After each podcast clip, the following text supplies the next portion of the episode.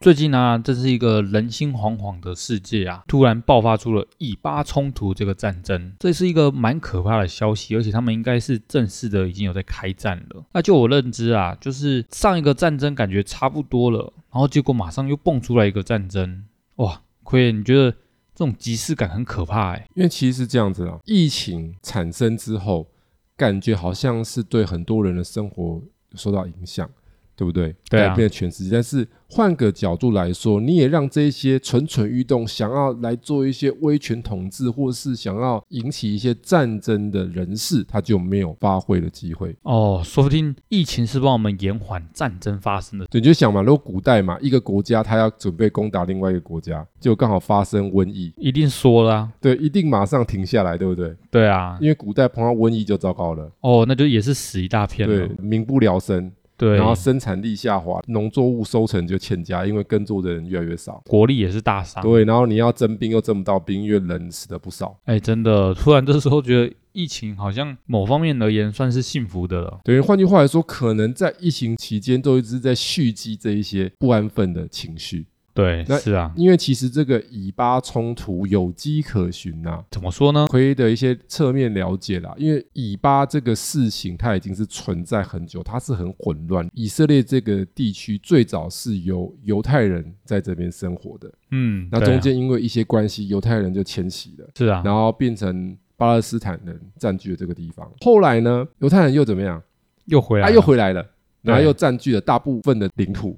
然后就变成巴勒斯坦人，他只占据了一小部分，所以等于说巴勒斯坦人一定会怎样？不开心。一定委送嘛，嗯，你就简单思考一下说，这个地方最早是犹太人，但是犹太人因为一些原因走了，然后巴勒斯坦人是不是占地为王？是然啊后，这边生活的很开心。对啊然，后有一天，这犹太人说：“哎、这以前在温州处 呢，对不对？啊，我现在回来啦、啊，你要还我啊。嗯，对，啊，然后我就跟人家弄弄弄弄完之后，结果大部分人是以色列，是然后剩一些小部分是什么？巴勒斯坦。那你对就啊想一下，你是巴勒斯坦，感觉怎么样？哇，我的家被占了的感觉不。舒服嘛？而且对啊它是越占越来越小哦。嗯因，为以色列它占比较大部分嘛，它对啊就一直这样蚕食竞争，等于说巴勒斯坦这边当然会怨念怎么样，越来越多越来越深，那越来越深到一个极限之后就会开战了。嘣就爆炸了。哎，这真的是蛮合理的一个状况这。两个是不一样哦，其实这个跟俄罗斯跟乌克兰又是两码子事了。哦，对啊，因为巴勒斯坦来讲的话，它是比以色列小嘛，嗯只是它是比较激进，对只是它的态度比较激进，但整体是比较小的，等于说它是有点小要打大，嗯，但是它很霸气这样子，对，就有那种类似战斗民族的气魄，然后所以它是小打大，就是唔给他戏，打到现在好像也还没有认输哎、然后，但是呢，俄罗斯跟乌克兰是怎样大打小，嗯，就是是，摆明我就是要吃你，对啊，我就是把你吃下来。因为以前我们是一起的，但是现在后来分开，我觉得不爽哦，我就是把你要拿回来。因为普丁认为说你这个区块就是跟我一起的，对他们好像认为乌克兰跑去投靠欧洲那边了啦。是对，就是这样子嘛。其实这其实说穿了跟这以前的历史原因就有关系，但是结构上来讲是不一样的。这个结构不太一样是什么意思啊？还是可以我们等等呢，就跟大家来说明一下吧。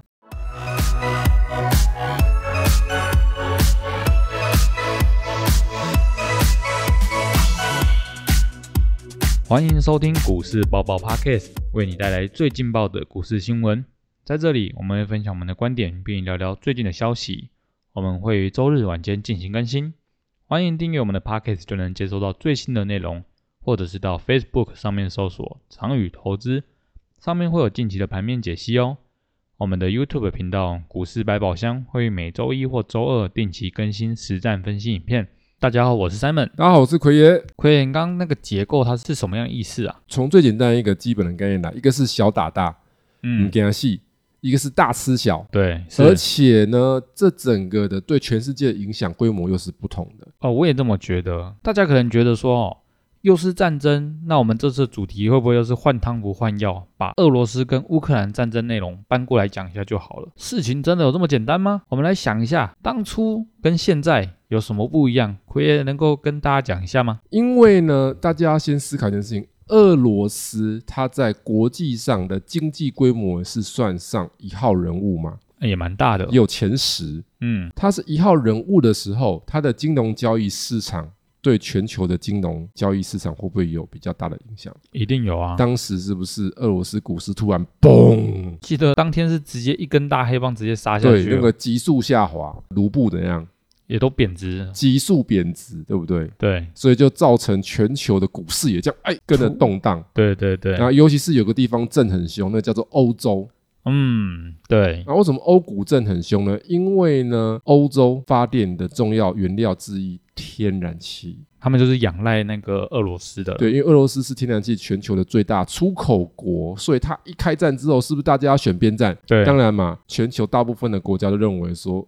普丁这样是不对的，是不是纷纷援助乌克兰？援助乌克兰是选边站的，欧洲各国选边站之后，你就会得到一个结果，他们的那个天然气来源就要被掐断他了。说要天然气，不对啊，吃自己，哎、所以真的他们就换来一个更夸张的通膨，因为发电成本又更高，电价又高涨。那你想一下，电价高涨之后，会不会转嫁到这一些商家到消费者？哎、会啊，一定会所以的、啊。欧洲就迎来一个超级夸张的大通膨。所以你发现通膨严重的时候，欧洲比美国还要。还有恐怖严，重，所以天然气一涨了之后，会不会影响其他的？会，因为你不用天然气去发电，是不是就要去用其他的原物料？嗯那，同时造成这个恐慌程度，就会导致很多贵金属的上升。因为当恐慌的时候，大家就会去想持有有实际价值的东西，譬如说黄金、对白银、对，白金这一类东西。通通都会。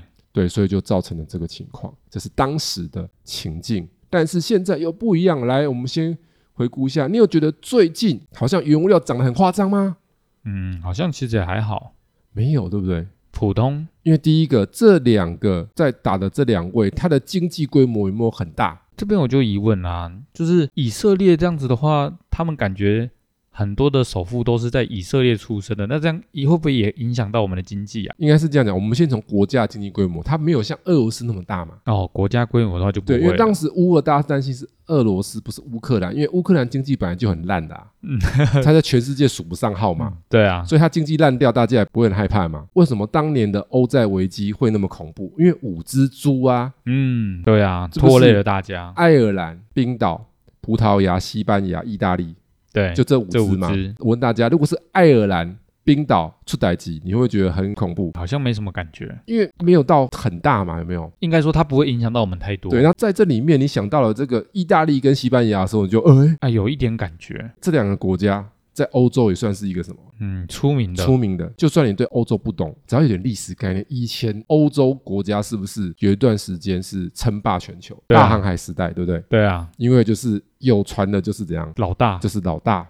所以你看，意大利、西班牙、英国这一些，是不是都有很厉害的舰队？对，就这样横行无阻在全世界，所以国力是非常鼎盛，还有葡萄牙，对不对？都有名所，以才会有很多殖民地嘛。但是这一些当初的这个贵族霸主，就现在变成猪 了，啊，一次五只嘛，嗯，乘以五嘛，哇，也就是伤害也会乘以五啊，哎，对，就是这样的概念。那但是现在你看乌克兰是不是小小的？嗯那，再回来这两个呢，以色列会比较担心，嗯因，为它原油嘛。哦对啊，但是不是只有它？还有其他人啊，对呀、还有其他阿拉伯国家，基本上这个战争他们本来就就一直有在这样啊弄啊弄啊弄啊弄啊，懂吗？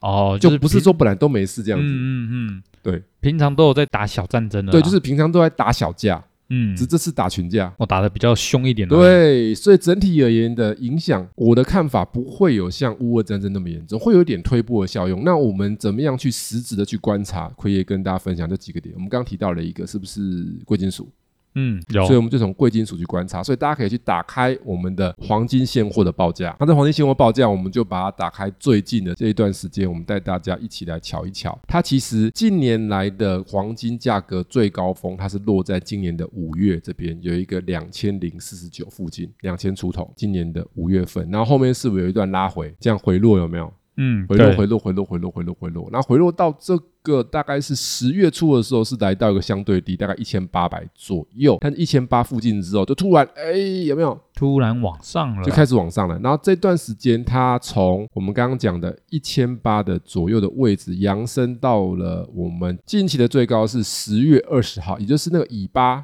事件发生后的几天，对不对？嗯，是有推起来一点点。对那，来到了一九八零左右，然后这几天它是属于在上面震荡徘徊，所以它没有这样喷出去。徘徊中啦，对，那什么叫喷出去？哦，来，喷出去的概念，我们就来带大家看一下什么叫做喷出去，哦，让那 Simon 感受一下什么叫做喷出去。所以我们对应到上一次同样的乌俄战争的发生点，二零二二年二月二十几那附近，是不是后面有推了一波上来？有但我们可以发现那一波的这个涨幅跟这里的涨幅是不是蛮雷同，有点像幅，度差不多了，嗯，所以意就是说它已经有反应了哦，而且当时那个战争是不是比较严重？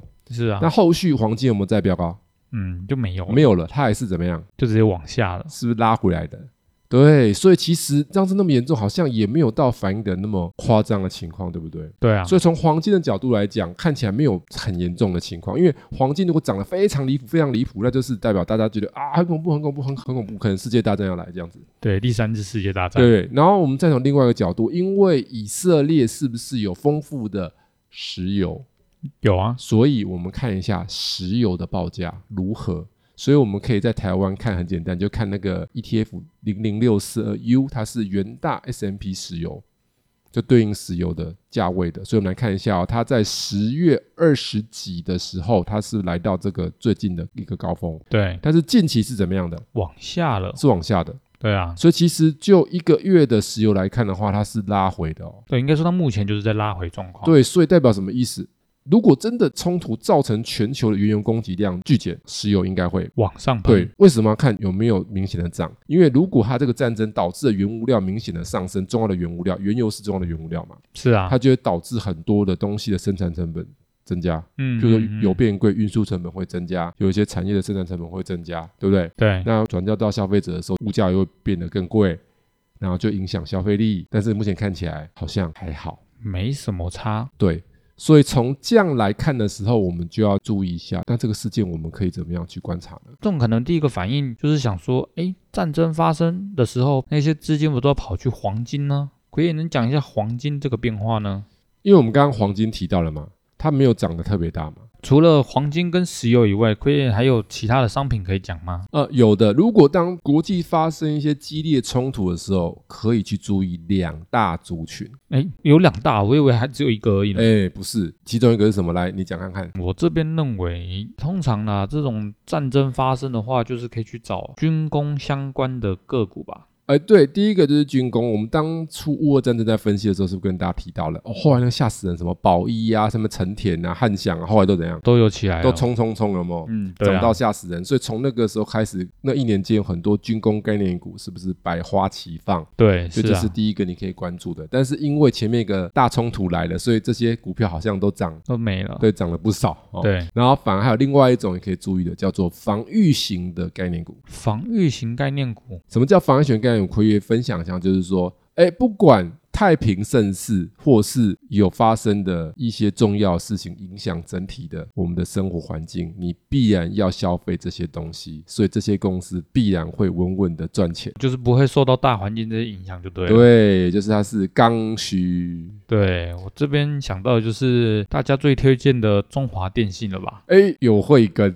哎没有错，电信股就是其中一个刚需。对啊因为呢，不管怎么样，电威马西亚卡，嗯网络马西亚赢，对抖不音还是要刷 ，FB 还是要滑对，IG 还是要来看一看是啊， ，YouTube 还是要来播播影片。对，没错，好都需要用到。然后我们看一下 最近这个中华电信没有反应， 哎，完全没有动，哎，对，就是没有到那么恐怖啦。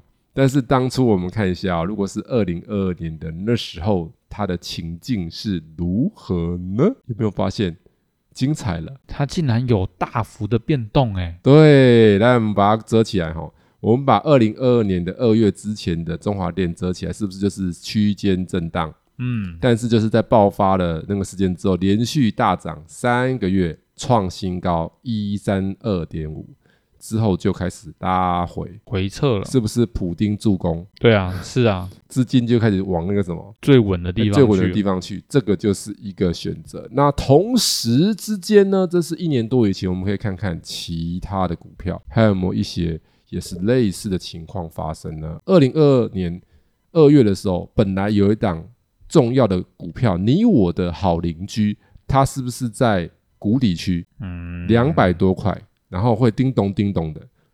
嗯，我想一下哦，听起来就是我们的 Seven Eleven 超市啊，哎，对，它是不是刚需？嗯，对，是嘛，生一定活是必须嘛。对对，所对以那时候刚好在三年的谷底区，对不对？两百五十嗯几，然后二月之后就开始咚咚咚咚咚咚咚，哎，最高跑到了两百九十九，啊是连续涨了五个月。是啊，它前面都是连续跌的，它后来变连续涨，普丁也来助攻了，嗯，真的因为这是刚需，必须要对，用的固定会有收入存在，对有没有？那不止只有它，同时之间，我们再看一下它的母公司叫做一二一六的统统一一。那统一当时，我们来看看二月份在哪里？二月份是不是也是在一个比较低的区间？后来三月再吐一下之后，也有一点往上一往下，上了，它也是刚需嘛，对啊，哎，所以好像也助攻了一下下，有没有？所以就哇叫做防御型的概念股，对，没有错。然后还有军工的，所以这些股票就是我们在发生一些冲突的时候可以特别去注意的。那军工的股票呢，在这边顺便跟大家做一些分享，因为那些刚需可能大家比较熟嘛。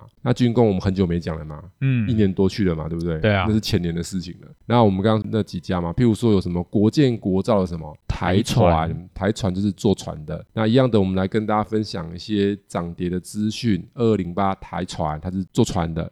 那为什么做船跟军工有关系？因为国建、国造嘛，自己造军舰嘛，对不对？对啊，那我们看一下它历史的统计数据显示，平均上涨几率最高的是第一季，点数最高的也是第第一一季季啊，这个很清楚了，就是年底来。年底要进场，完全很简单。为什么？因为这种都是借大单的，嗯嗯嗯，年底年初是不是要借大单？是啊，所以年初是不是大单消息就会出来，股价就给它哎，先反应了所啦，以一年股价最高点就在第一季，嗯，因为啊是啊反，映了这个大单的情况。对，对，所以大家可以利用这个去搜寻一下。那我们看一下二六三四的汉翔造飞机，哦，哦，不是要唱歌哦， 对，造飞机的哈、坐飞机的啦哈、来，我们汉翔看一下它的情况，哎，不太一样。它的平均上涨几率最高的是第二季，第二季点数最高也是第二季，。他说，哎，我造船的订单比较早来，飞机的订单比较晚来，哦，是 啊，第二季才高峰，所以代表说你可能在第一季去注意的话，嗯会是比较好的切入点。就有机会了，那我们再来看一下其他的，还有像这个四五四一的成田，很像那个机场的名字哈、一是模啊一样。成田也是做什么？飞机的吗？对，飞机相关的。哦那我们看一下，一样它的这个涨跌的数据来跟大家分享一下下。经过我们的统计显示出来，它的上涨几率最高的也是第二季。然后点数最高的也是第二季，哎，我们发现同族群一样，跟哎汉翔对一模一样对，成田跟汉翔是类似的。那我们来再来一个这个八二二二的宝一哦，这只很厉害，从两年前十几块冲到四五十块，哇，对，跟疯子一样。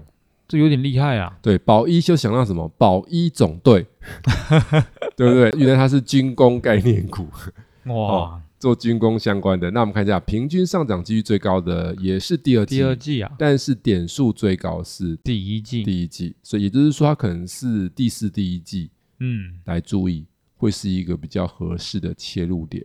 然后我们还有一个叫做六七五三的龙德造船，听名字就知道做船造的船的，对，造船，那是跟一些军舰概念有关系的。那我们一样看一下季涨跌统计，它的平均上涨几率最高的是第一第一季季，点数最高也是第第一季哎啊、，诶这不就是哎、诶好像很简单哈、啊，是啊，船就是第一季，对啊，飞机就是第二第二季季，哎、军工股逻辑很清 楚，然后搭配上其他的一些分析，你就会找到一个合适的进场切入点位啦。以上是我们今天与大家的分享。感谢奎爷今天与我们分享的这些资讯。如果有想要了解相关的投资内容的话，欢迎到 Apple Podcast 或者是 Mixer Bar 上面留言，或参考我们资讯栏里的联络方式，与我们一起讨论。如果喜欢我们频道内容的同学，记得按下订阅以及分享。我们下次再见，大家下次见喽，拜拜。拜拜。